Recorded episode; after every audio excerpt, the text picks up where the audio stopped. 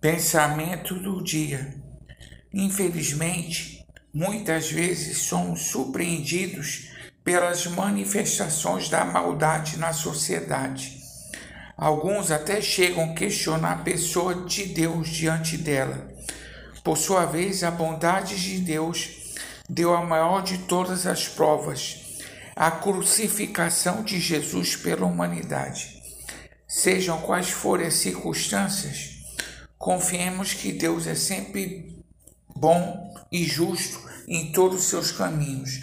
Pastor Heber Jamil, que Deus te abençoe.